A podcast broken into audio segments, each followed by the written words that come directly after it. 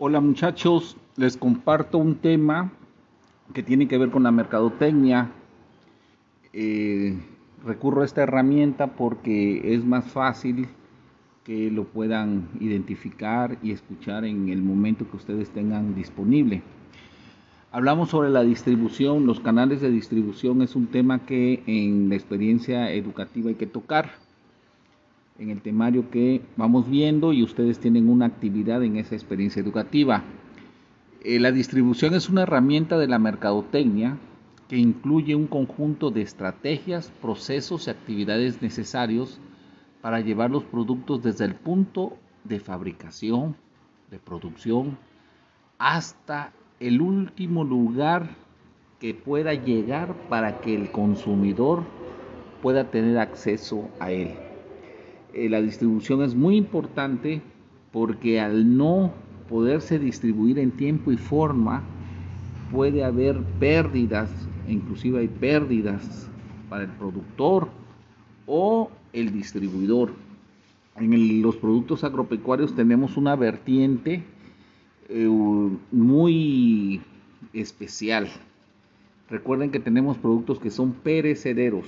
Si nosotros cosechamos un fruto, tenemos que tener un, sistema de distribución ágil y obviamente con técnicas de conservación para que ese producto tarde un poco más eh, en anaquel en dado caso. Entonces, al poderlo distribuir rápidamente nos empieza a garantizar éxito para que el consumidor tenga acceso a él. La distribución comprende infraestructura y organización, los mayoristas, los minoristas y el consumidor final desde el productor es una cadena de distribución y, obviamente involucra numerosos aspectos.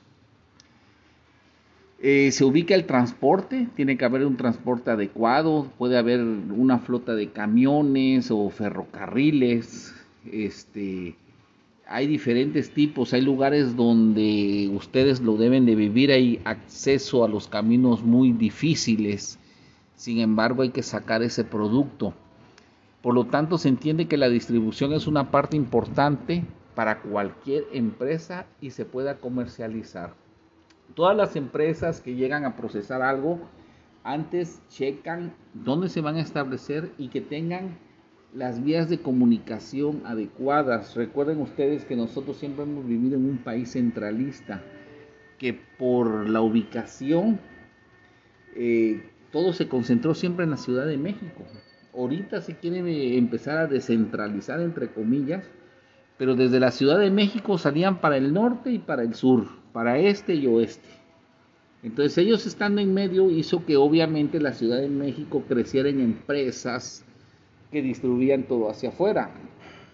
Si una empresa se ponía en el norte para distribuir hasta Mérida era un gasto muy fuerte, por eso hace dos décadas, tres décadas se tenía mucho a concentrarse en la Ciudad de México. Empezó un proceso de descentralización, igual que las secretarías que el gobierno ha estado implementando. Y si estás en, en la parte norte, Monterrey, donde sea, ahí tú puedes empezar a, del norte hacia en medio y luego en medio y, luego de abajo hacia arriba. Entonces se ponen muchas eh, se ponen muchas matrices.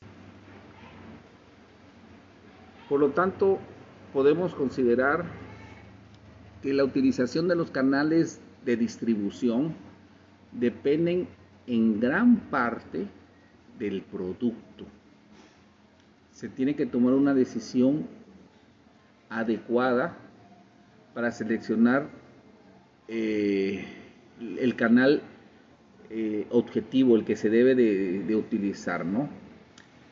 Se emplean usualmente varias premisas de acuerdo al tipo de consumidor.